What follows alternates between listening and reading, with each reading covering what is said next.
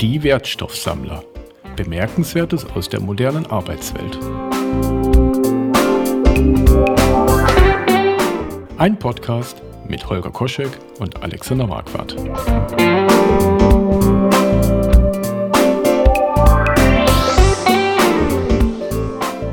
Ja, hallo Holger. Hallo Alex, Mensch. Schon wieder ein Monat rum. Das ging aber wieder richtig zackig, ne? Ja. Man kommt gar nicht so hin. Zack ist der nächste Podcast-Folge da und zack haben wir wieder Themen. Genau, genau. Was war denn bei dir so in diesem Monat los?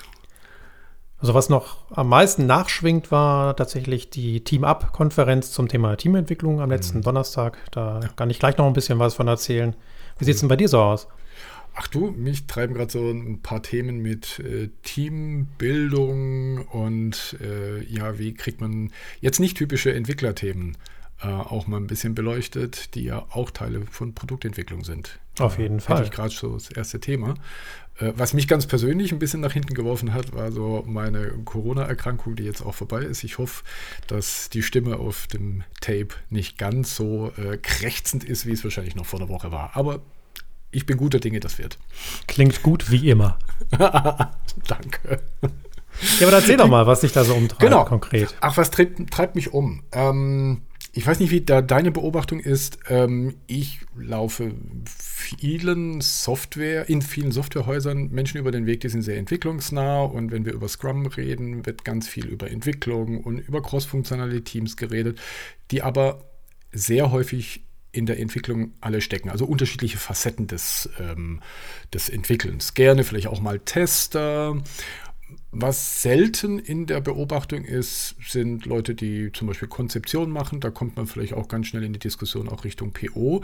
Aber eine Rolle sehe ich selten ähm, stringent in Organisationen integriert. Und das finde ich eigentlich ein, ein, sehr spannendes Thema, nicht nur, äh, weil Kunden von mir da gerade eine Herausforderung haben, wie sie das sortieren, nämlich da geht es um Grafiker. Also gerade wenn ich jetzt eine Software habe, die sehr frontendlastig ist, ich kenne zum Beispiel Firmen, die sehr, sehr frontend-affin sind, mhm. ähm, wo in jedem Team dann einer bis zu mehreren Grafikern auch drin sitzen. Solche Organisationen durfte ich schon kennenlernen. Ich habe aber auch andere, in denen das Thema gar nicht beleuchtet wird. Und jetzt bin ich gerade auch wieder in so einer Situation, wo so die Gretchenfrage gestellt wird, wohin kommt denn der Grafikdesigner? Ist der automatisch eine Person oder ist sie eine Person, die im Team arbeitet? Ist es eine Person, die mit dem PO arbeitet? Ähm, hat, die, hat die Person einen eigenen Sprint? Ähm, die sozusagen vorgelagert ist. Ähm, da werden dann gerne auch mal so Begriffe wie Google Design Sprint oder auch Design Thinking sind ja alles so Begriffe, die über Design irgendwie reinkommen. Man merkt, das ist eine ganz große Wolke von Begrifflichkeiten, die im Kontext Agilität drinstecken, auch bei Scrum.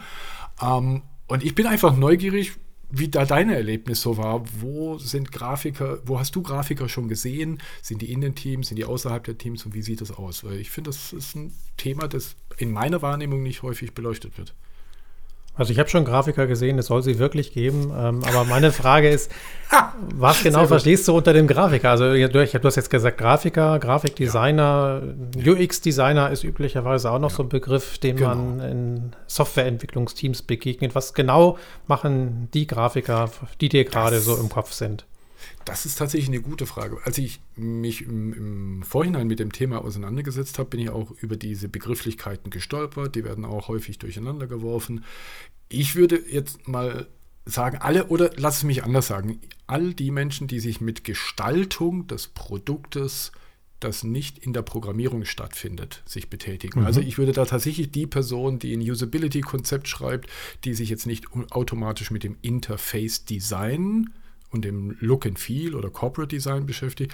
Ähm, ich würde sie alle da gerne mal mit behandeln, wohl wissend, dass es da unterschiedliche Tätigkeiten gibt und ich hoffe, dass die Zuhörer uns verzeihen, wenn wir die mal so ein bisschen über einen Kamm vielleicht ein bisschen scheren. Aber ich würde es eher trennen zwischen entwickeln und gestalten.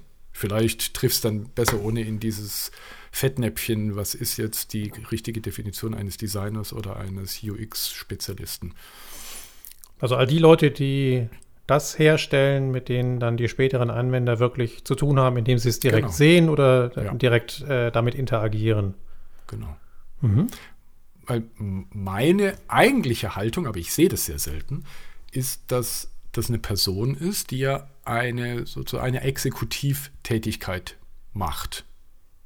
Neben dem Konzept, das lasse ich vielleicht jetzt mal kurz vor, aber sag mal, die Gestaltung eines softwareseitigen Interface-Designs mit was. Das ist ja eine Exekutivtätigkeit. Die Person produziert im Gegensatz zu einem Product Owner einen Teil des Produktes. Sie programmiert keinen Code, sie macht mhm. vielleicht keine Tests oder sie macht kein Deployment oder, oder was auch immer. Also diese ganzen technischen Dinge. Aber sie gestaltet und arbeitet produktiv an der Wertschöpfung des Produktes. Und so wie meine Haltung oder Meinung ist und so wie ich es gerne lehren würde, wenn ich das jetzt unterrichten würde, äh, wäre schon, dass es eine Person ist, die deswegen auch im Team sitzt, weil das diejenigen sind, die das Produkt herstellen. Ja. Sehe ich aber fast nie, muss ich dazu sagen. Ich sehe das sehr selten so. Also ich erinnere mich an ein Projekt, das war ein größeres Projekt, äh, in dem wir auch mit UX-Designern, wie sie sich selber genannt haben, gearbeitet haben und da haben wir mehrere Modelle nacheinander verprobt, mhm. weil wir irgendwie immer an den Punkt kamen, wo wir sagten, das passt jetzt aber gerade nicht. Und das hatte verschiedene Gründe. Erstmal ja. war es bezeichnend, dass das ein großes Projekt war, ähm, oder nein, eigentlich nicht bezeichnend, sondern ich glaube, in kleineren Projekten hast du selten diese Rolle so wirklich äh, mhm. sorgfältig ausgeprägt. Das macht halt irgendwer so ein bisschen mit und dementsprechend sehen die Produkte dann oftmals auch aus. Ja. Hier war uns von vornherein klar, dadurch, dass wir ein sehr zentrales Produkt für die Organisation gebaut haben, äh, mit dem halt viele, viele, viele Menschen später arbeiten sollten, mhm. dass der Benutzungsoberfläche eine besondere Bedeutung bei gemessen werden muss. Okay. Und so haben wir dann tatsächlich Menschen zum Projekt hinzugeholt, äh, die sich mit sowas wirklich auskennen, die also auch von einer Agentur kommen, die so mhm. etwas professionell tut und auch professionell darin berät. So, dann waren die da. Parallel dazu lief die Softwareentwicklung und ähm, dann war die Frage, was macht ihr denn jetzt und wie steigt ihr denn jetzt in unsere Entwicklung mit ein? Und dann hieß genau. es, naja, wir brauchen halt da so ein Konzept. Mhm. Ja, aber ein Konzept so im stillen Kämmerlein zu entwickeln, ist ja auch nicht so richtig cool. Ja. Also da mhm. haben wir dann so als Beispiel angeführt, unsere Softwarearchitekten, die haben sich jetzt auch nicht hingesetzt und äh, monatelang gebrütet über den schwierigen Problemen, die unsere Software äh, so mit sich bringt. Und dann sind sie mit der Idee rausgekommen und gesagt, oh, das ist unsere Architektur und die bauen wir ja. jetzt von A bis Z. Ja. Sondern das ist halt iterativ passiert. Und so haben wir uns das auch vorgestellt mit dem UX-Konzept. Mhm. Das hat ein Stück weit funktioniert und irgendwann kamen ja. wir an so einen Punkt, wo dann die UX-Designer gesagt haben, nee, jetzt brauchen wir mal ein bisschen mehr Zeit, um das dann ja. auch wirklich mal zu durchdenken und das dann nochmal aufzuschreiben und dann auch so UX-Komponenten bis ins Detail runterzuentwickeln, damit die dann auch nachher programmiert werden können, was dann auch wieder Zeit kostete. Mhm. Und dann verlangsamte sich diese ganze Entwicklung ja. und führte aber auch dazu, dass diese Menschen nicht so wirklich gut in irgendeinem der Teams aufgehoben waren, weil ja, genau. sie halt immer was ganz anderes gemacht haben.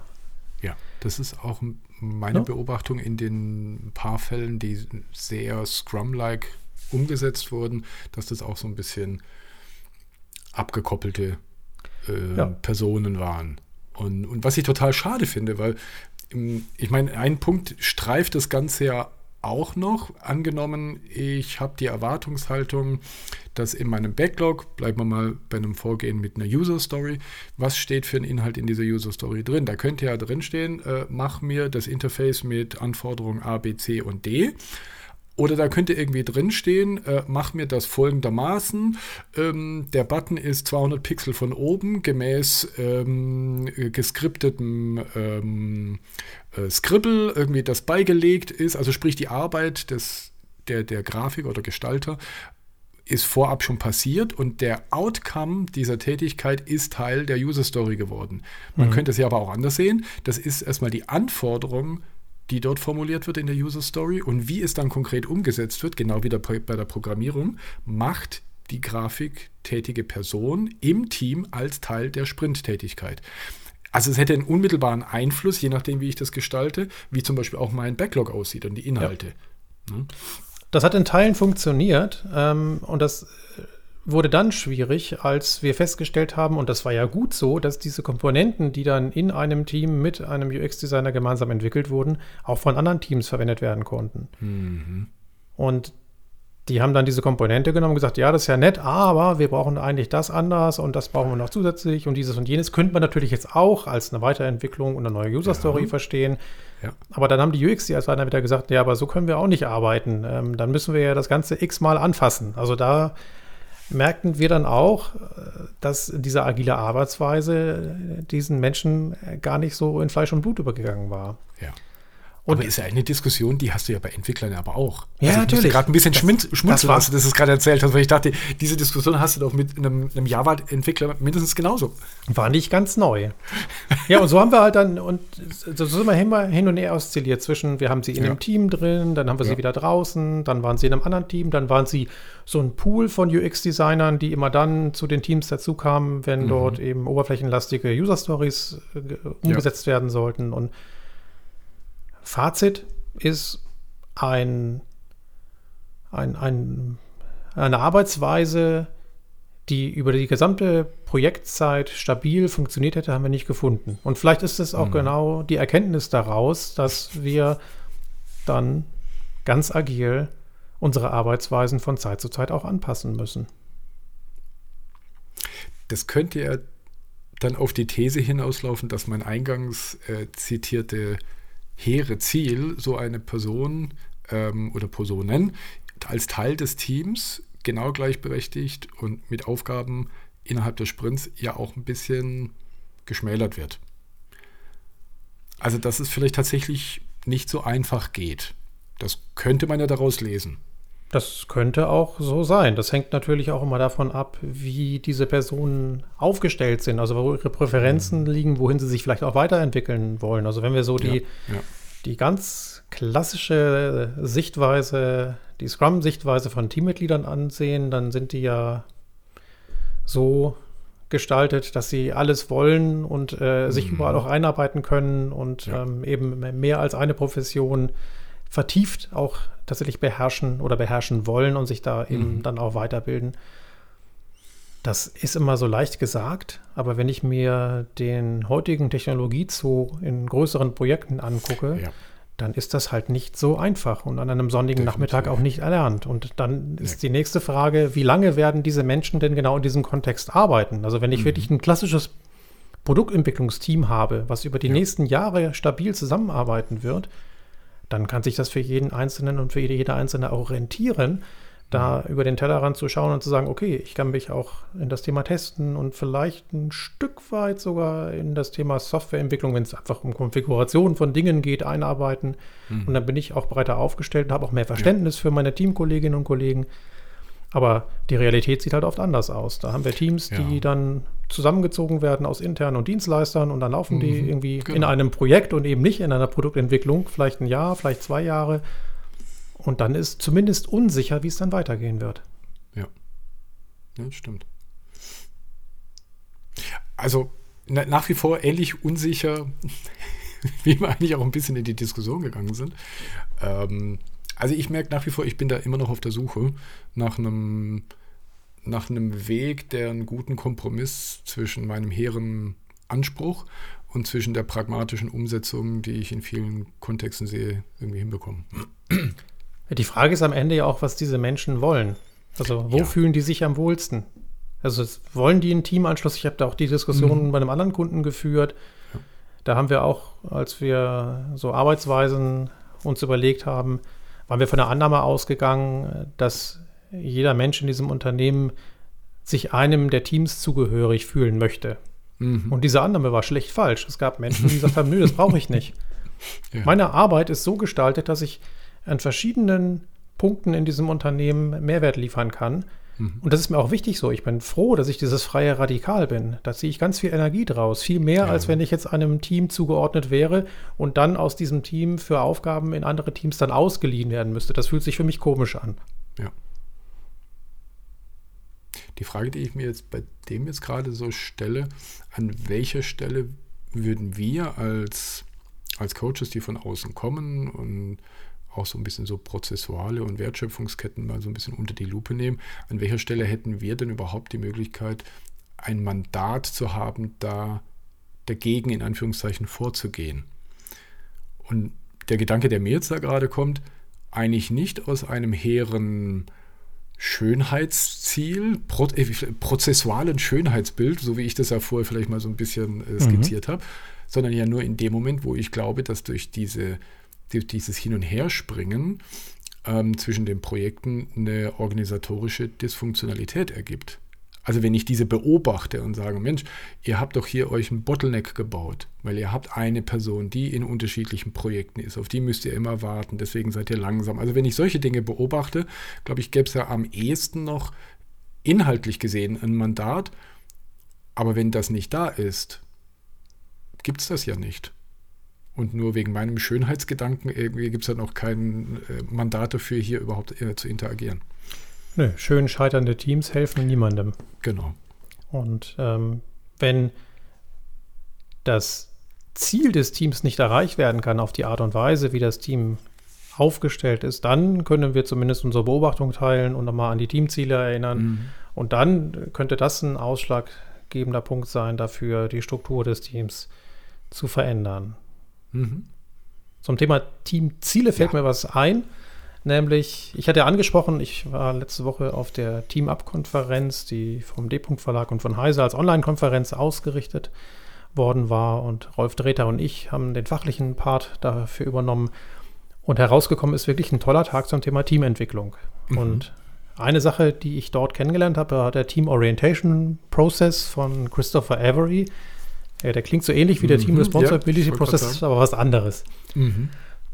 Und ist er denn abgeleitet? Oder ist es was ganz anderes, der sich Wenn jetzt ich das so richtig verstanden habe, kam der sogar vorher. Und es ging, also da geht es tatsächlich okay. darum, wie schaffe ich es aus einer Gruppe von Menschen, äh, ein Team zu formen? Also was für mhm.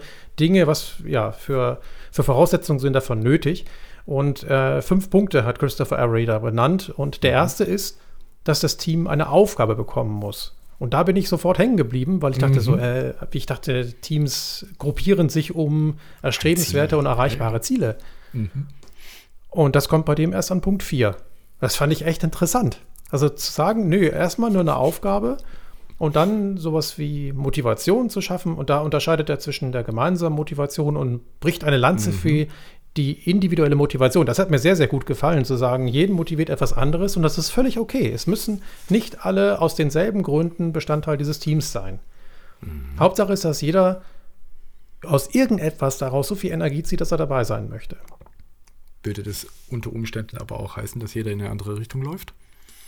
Nee, die Verantwortung wiederum, die wird gemeinsam getragen. Und das mhm. ist, äh, fand ich so ein schönes Bild. Also eine gemeinsame Verantwortung, aber trotzdem basierend auf individuellen, motivierenden Dingen.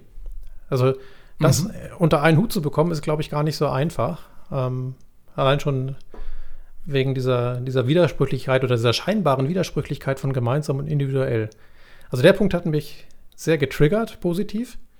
Dann geht es darum, auch Teamvereinbarungen zu treffen und auch mal sich darüber Gedanken zu machen, wenn die nicht gehalten werden, was die Menschen eigentlich brauchen, damit sich hier jede und jeder an diese Regeln halten kann. Und dann kommt, wie gesagt, der Schritt 4, ein klares und erhebendes Ziel, was idealerweise von innen aus dem Team kommt, bevor dann auch noch vorhandene, vorhandene Stärken erkundet und Unterschiede im Team respektiert werden, als fünfter Punkt. Aber wie gesagt, zurück nochmal. Also als erstes sagt Avery, reicht es, eine Aufgabe zu haben. Ist es auch als sequenzielle Idee gedacht, dass ich das aufbauend aufeinander irgendwie dann haben muss? So hatte ich also, das verstanden, ja. Okay. Und also ja, ich bin dabei hängen geblieben. Also mhm. in dem Vortrag ähm, wurde dann auch nochmal als Beispiel ähm, so John F. Kennedy und äh, seinen Weg zum Mond äh, mhm. herbeigezogen. Und dann habe ich auch überlegt, wie oder ob die NASA das geschafft hätte, tatsächlich dieses Ziel zu erreichen, ähm, noch in dieser Dekade einen Menschen zum Mond und wieder sicher nach Hause zu bringen, wenn sich jemand hingestellt hätte und gesagt hätte, baut mir mal eine Rakete. Das wäre mhm. ja die mhm. Aufgabe. Ja, ja, klar. Und ich glaube nicht. Da gehe ich auch vollkommen mit bei diesem, bei diesem kritischen Blick. weil ähm, ich habe ja kein, keine Aussicht. Warum baue ich die Rakete? Ich baue eine Rakete, die es könnte eine Inter Interkontinentalrakete sein, irgendwie, äh, um die nächste Atombombe zu werfen. Nein, ähm, also diese Aussicht habe ich doch nicht. Und ich werde doch den nächsten Schritt nur dann richtig machen, wenn ich weiß, in welche Richtung dieser Schritt doch gehen soll. Und dazu brauche ich doch das, in seinen Worten, erhabene Ziel. Genau, das wozu. Und ich ja, genau. vermute sogar, wenn ich ähm, einem Team eine Aufgabe gebe, so spannend sie auch immer sein mag, mhm. wird es irgendwen in dem Team vermutlich geben, der mich fragt, ja, wozu denn? Und dann bin ich gezwungen, ein mhm. Ziel zu benennen. Ich sehe da auch einen Widerspruch an der Idee, der, ich meine, da hänge ich ja sehr gerne dran, ähm, an Daniel Pinks äh, intrinsische Motivationstheorie. Mhm. Ähm, und dieses Thema Purpose sehe ich da halt überhaupt nicht abgedeckt. Also nee, wa warum mache ich das? Warum baue ich die Rakete? Naja, ich baue sie deswegen, weil ich einen Menschen zum Mond und wieder zurückbekommen möchte. Das ist die Aufgabenstellung. Ja. Also die Argumentation, mhm. wenn ich das richtig verstanden habe, äh, geht so, dass Christopher Avery sagt, naja, die Aufgabe wird halt von außen vorgegeben mhm. und wenn die Aufgabe gut genug verstanden und motivierend genug ist, dann kann das Team eben von innen heraus auch ein konkretes Ziel benennen. Und das könnte es halt nicht, wenn diese Aufgabe nicht da wäre. Mhm. Aber ich kann mir gut vorstellen, das muss das Team auch gar nicht. Also er sagt halt, dass wenn das, Ziel, das Ziel aus dem Team herauskommt, dann ist es besser verankert und dann ist dieses Commitment für dieses Ziel auch deutlich größer. Ich glaube aber, dass wenn ein Ziel von außen benannt, es wird ja nicht mal vorbegeben, sondern das wird ja mhm. dargelegt und ähm, dann ist das hoffentlich so motivierend und äh, so erstrebenswert, dass dann ein Team sagt, yay, das wollen wir. Und dann kommen die Aufgaben doch fast von alleine. Also ich, umso mehr ich darüber nachdenke, habe ich auch den Eindruck, dass es das Pferd, also wenn es so sequenziell gedacht ist, von hinten rum aufzeigt. Mhm. Und ähm, ich, ich hänge auch an diesem zweiten Punkt mit der Motivation, ehrlich gesagt. Also ich, ich gehe vollkommen damit, dass ich denke, ich habe eigentlich kein Problem, wenn unterschiedliche Motivationen in einem Team für die Teilnahme am Team da sind. Mir fällt allerdings, äh, ich meine, du bist ja auch Musiker, wir machen ja auch zusammen Musik und mir fällt, fällt genau aus diesem Kontext ein aktives Erlebnis von vor vielen, vielen Jahren aus meiner Jugend irgendwie ein, äh, nämlich die Zusammensetzung von Bands ist ja auch nichts anderes als ein Team. Ja. Und wenn ich dieses Muster anwende auf die Beispiele, die ich erlebt habe, zum Beispiel eins, das mir sehr, sehr prägnant irgendwie noch da ist, und ich denke, wo ist die Motivation? Wir hatten dort eine Gruppierung von Leuten mit ganz unterschiedlichen Motivationen. Und diese Bandbreite spannte sich von der Motivation ähm, in zweieinhalb Monaten haben wir mindestens acht Stücke selbst geschrieben, die so fähig sind, dass wir ins Studio können, um danach eine Platte zu releasen. Oh, wow. Das war das eine Ende der, der Skala. Und das andere Ende der Skala war, hey, das ist super, mittwochs treffen wir uns immer zum Bier trinken und kiffen und machen daneben ein bisschen Musik. So, also in dieser Bandbreite hat sich die Motivationsbandbreite ähm, abgespielt. Mit der Konsequenz, und jetzt bleibe ich mal bei seinem Punkt, da gab es diese höhere Ziel nicht. Oder naja, nicht nur eins, sondern mehrere, ähm, was aber auch dazu geführt hat, dass es über die Zeit keine Konstellation war, die sich als produktiv erwiesen hat, weil jeder mit einem ganz anderen Anspruch rangegangen ist und keiner davon war ja für sich genommen erstmal falsch. Also weder derjenige, der sich aus seinem Alltag irgendwie an einem Tag irgendwie mit Freunden irgendwie stammtischmäßig zusammentreffen will und äh, sich auch ein bisschen gehen lassen möchte, hat falsch oder, oder, hat Unrecht, genauso wenig wie derjenige, der dahinter irgendwie ein potenzielles semi-professionelles Berufsmodell mhm. irgendwie oder äh, sowas irgendwie sieht. Also sind ja beide nicht falsch, aber die sind so meilenweit auseinander, dass die nur schwer irgendwie übereinander gehen. Ja, das ist ähm, ein Beispiel, das erinnert mich so ein bisschen an Breitensport oder Leistungssport. Ne? Das ist so der ja, Unterschied. Ja, genau. Und Teams, in denen Breitensportler und Leistungssportler zusammenarbeiten sollen, funktionieren nach meiner Erfahrung nur bedingt gut. Ähm, was, was hier mit dieser individuellen Motivation gemeint ist, ist ein bisschen was anderes, nämlich dass ich schon äh, leistungsorientiert bin, aber aus anderer Motivation heraus. Also bei einem Softwareentwicklungsteam mhm. beispielsweise wird es vielleicht Teammitglieder geben, die sagen, boah, ich finde dieses Ziel so großartig, das muss ich erreichen. egal wie. Und dafür tue ich alles. Dafür lese ich mir auch noch äh, nachts irgendwelche Blogs durch, äh, mhm. äh, um da rauszufinden, wie ich dieses Problem knacken kann. Ja. Und ein anderer in diesem Team sagt dann vielleicht, also mir reicht es, hier mit cooler Technik zu arbeiten.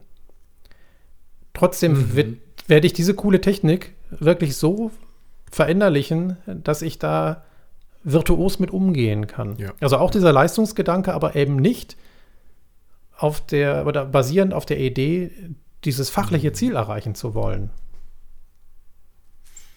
Mhm. Ich, zugegebenermaßen war mein Beispiel sehr plakativ und ich ja, glaub, ja, da, war die Spreiz, da war die Spreizung extrem. So, ne?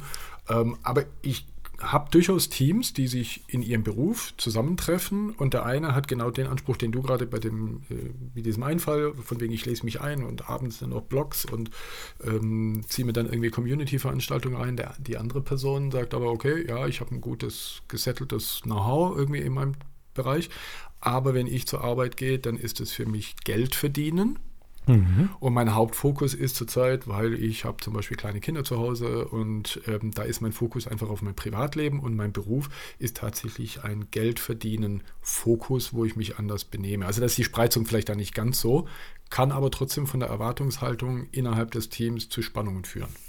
Ja, wobei da sage ich sogar noch, oder ich unterstelle mal, dass die beide dasselbe Ziel haben. Nämlich das, was diesem Team als Ziel vorgegeben wurde oder was das Team sich als Ziel gesucht hat, mhm. auch erreichen zu wollen. Die Frage ist ja. halt nur, in welcher Geschwindigkeit. Mhm. Ja, und vielleicht ein ganz kleines Stück weit auch in welcher Güte, das kann da auch mhm. mit drinstecken, muss es aber gar nicht mhm. mal. Vielleicht ist es sogar nur die unterschiedliche Geschwindigkeit, in der dieses Ziel unter den gegebenen Rahmenbedingungen für die einzelnen Teammitglieder erreicht werden kann. Der eine, der da, wer weiß wie reinbuttert und der andere, der halt sagt so, pff, ne? Und die dritte, die vielleicht sagt, ey, äh, ist ja schön, was ihr beide da macht, aber ich kann das einfach. Ich schüttel das halt einfach aus den Fingern. Ja, ja stimmt. So. Was mich jetzt aber insgesamt bei dieser ganzen Idee noch interessieren würde, was, also abgesehen von den Schritten oder Reihenfolge richtig oder nicht richtig, ähm, was ist denn der Outcome dieser Gesamtidee? Weil die habe ich jetzt zum Beispiel bei dieser Diskussion jetzt noch nicht gegriffen. Also geht es darum zu sagen, Kinders, ähm, wir nehmen jetzt mal hier so ein Modell und gucken mal, seid ihr überhaupt ein Team? Ist, ist das quasi der Ansatz so ein bisschen, den, den er verfolgt, der Ivory? Oder geht es um was anderes? Ja, die Idee ist zu sagen, wenn wir uns mit diesen Fragen beschäftigt haben, sind wir auf einem guten Wege, ein Team werden zu können. So hm. würde ich es formulieren. Also das sind Leitfragen hin auf dem Weg zu einem so einer ersten Teamidee. Mhm. Ja. Ja, aber Was also wie letztlich das auch eine Frage ist, irgendwie, wie, wie ist die Auftragsklärung irgendwie in deiner Teamdiskussion? Ne? Ist meine Aufgabenstellung, ähm, soll ich auch euch ein Team machen? Äh, soll ich euch challengen, ob ihr überhaupt ein Team seid? Ähm, oder ähm, geht es zum Beispiel auch darum, wollt ihr euch damit auseinandersetzen, ob ihr ein Team seid oder nicht? Oder ist es euch unter Umständen sogar vollkommen wurscht? Ja. Ja, oder wenn ich als agiler Coach zu einem neuen Team komme, könnte ich natürlich auch über diese Punkte abchecken, inwieweit da tatsächlich so ein Teamgedanke schlummert in diesen Menschen. Mhm. Aber Auftragsklärung ist ein durchaus wichtiges Thema in vielen Situationen, die wir als Dienstleister ja auch so haben. Ne? Das ist richtig, ja. Ohne gute Auftragsklärung kommt am Ende oft Murks raus, obwohl alle das Bestmögliche getan haben. Aber sie haben halt nie sich die Zeit genommen zu überlegen, was sie denn eigentlich wollen oder einander zu erzählen, was sie denn wollen. Das ist halt noch ja. viel wichtiger. Und das gilt überall. Ich habe das tatsächlich jetzt am, am letzten Freitag und Sonnabend im zweiten Teil meiner Mediationsausbildung auch wieder kennengelernt, denn auch in der Mediation brauchst du eine Auftragsklärung und Mediation findet ja auch oft im organisationalen Kontext statt und unsere Ausbilder haben uns eine schöne Feedback-Frage mit auf den Weg mhm. gegeben. Die ist ein bisschen länglich. Ich versuche sie mal langsam zu sagen, okay. damit sie dann auch, ein, auch einsinken kann. Einmal angenommen, Ihre MitarbeiterInnen sehen in der Mediation, dass der Konflikt und seine Entstehung in bestimmten Strukturen oder Führungshandeln dieser Organisation gründen Würde Sie das interessieren? Also Sie als mein Auftraggeber? Mhm. Mhm. Impliziert diese Frage, dass man damit automatisch mit den Menschen, also die, den Menschen diese Frage stellt, die zu diesem Führungshandeln in der Organisation dazugehören? Ist das die dahinterliegende Voraussetzung, dass das der Adressat der Frage ist? Nicht zwingend. Ähm, das okay. kann ja auch, der Auftraggeber kann auch von ganz außerhalb kommen, aber okay. ich erlebe das auch in, in, in meiner Beratungs- und Coaching, also Organisationscoaching-Praxis, dass in so einem Auftragsklärungsgespräch latent deutlich wird, dass mein Auftraggeber sich eine einfache Lösung wünscht. Mhm. Und wenn wir dann ein bisschen weiter abtauchen, warum denn vielleicht die Dinge noch nicht so optimal laufen, wie er oder sie sich das wünscht, kommen wir oftmals so an strukturellen Herausforderungen vorbei ja. oder auch an personellen Herausforderungen. Mhm. Und die Frage, die dann auch in dieser Feedback-Frage drinsteckt, ist ja, ist der Auftraggeber bereit, tatsächlich auch auf diese Stellen zu gucken, auch wenn es unangenehm ist? Mhm. Und deswegen mag ich diese Frage so. Mit diesem mhm. abschließenden würde Sie das interessieren? Das ist natürlich auch so ein, eine leicht rhetorische Frage, denn ja, klar, wer wird darauf Nein antworten? Ja, ja, ja, ja. Ne, und damit holst du dir halt den Auftrag, dann tatsächlich auch dort hinzuschauen und deine Beobachtung zu teilen, auch wenn das dann durchaus heikle Ecken sind. Und so kann eben eine Organisation aus einem Konflikt was lernen. Ja. Denn oftmals liegen tatsächlich ja die Probleme nicht in den Menschen nur begründet, die diesen Konflikt miteinander haben, sondern eben auch in der Struktur, die sie umgibt, in, in die sie eingebettet sind. Genau. Oder eben auch in dem Führungshandeln. Auch nicht mal in den Führungspersonen, sondern in der Art und mhm. Weise, wie Führung gelebt wird. Hast du vielleicht auch schon mal erlebt? Also was mir so ein bisschen durch den Kopf geht, waren so zwei Sachen. Also ich finde diese, diese Frage, ähm, eine sehr, sehr typische Coaching-artige Frage, ähm, sehr charmant. Was ich, eine Sache schwingt für mich jetzt so mit, weil es ist so ein, ich habe den Eindruck, dass es in, in einem Moment, wo ich eine Auftragsklärung mache, bin ich in der Situation, wo wir sehr viel auf der Metaebene mit dem Auftraggeber sprechen und auch die Frage, ist ja nach wie vor auf der Metaebene. Würde mhm. Sie das interessieren, falls das so ist? Ich bezweifle so ein bisschen, dass das die nachhaltige Erlaubnis ist, später bei diesen Themen, wenn diese Konflikte auftreten, tatsächlich auch diesen Finger in die Wunde zu legen, wenn das konkrete Thema, das, der konkrete rosa Elefant da ist. Deswegen der, der Gedanke, der mir so gerade so impulsartig so irgendwie kommt, für diesen Moment finde ich das eine total tolle Frage, auf die man sich wahrscheinlich auch berufen kann später. Ich weiß nur nicht, ob man diese Personen, die da vielleicht in Anführungszeichen im Wege stehen könnten, wenn sie aus dem Führungskreis sind, nicht deswegen genauso sensibel auf solche schmerzlichen Punkte reagieren in der jeweiligen Situation, ob du diese Frage vorher gestellt hast oder nicht. Das ist das, was so ein Impuls ist, den, den ich gerade so ein bisschen habe. Also nicht, dass ich es per se bezweifeln möchte, aber ich stelle mal so ein bisschen in die Frage, ob das eine nachhaltige Klärung auch nach sich ziehen würde. Oder ob das in dem Moment ist, so wie du sagst, ist eine rhetorische Frage. Ich verleite jemand dazu sehr schnell, ja, natürlich interessiert mich das. Ähm, und drei Minuten nach unserem Gespräch ist das Thema dann vielleicht schon wieder aus dem Kopf, weil der nächste Board ähm, Meeting irgendwie ansteht und PowerPoint-Slides vorbereitet werden müssen, dann ist das Thema ganz schnell wieder raus. Das ist ein bisschen die Befürchtung, die ich vielleicht hätte.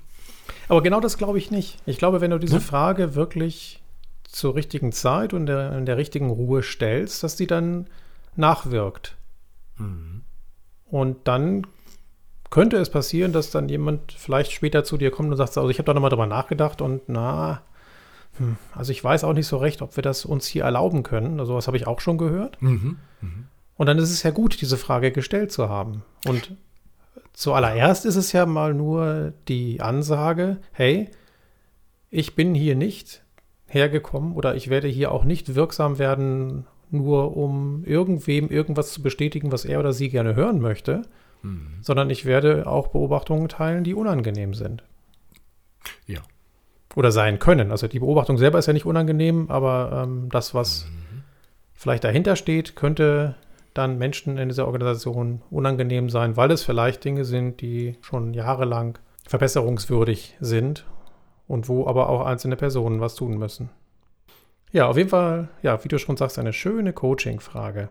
Und abschließend haben wir noch das Übliche, nämlich das Zitat des Monats habe ich auch bei meiner Ah, Mediationsausbildung gehört, ähm, Mhm. als es auch um Gestik und Mimik ging Ja. und ähm, wir eine, wie war denn das? Ach so, wir haben das Dramadreieck gemacht und wir waren die Verfolger und sollten halt dann Mhm. auch ähm, sehr bestimmt und sehr böse einen Satz sagen. Und ähm, dann sagte, das Dramadreieck, das hört sich aber toll an.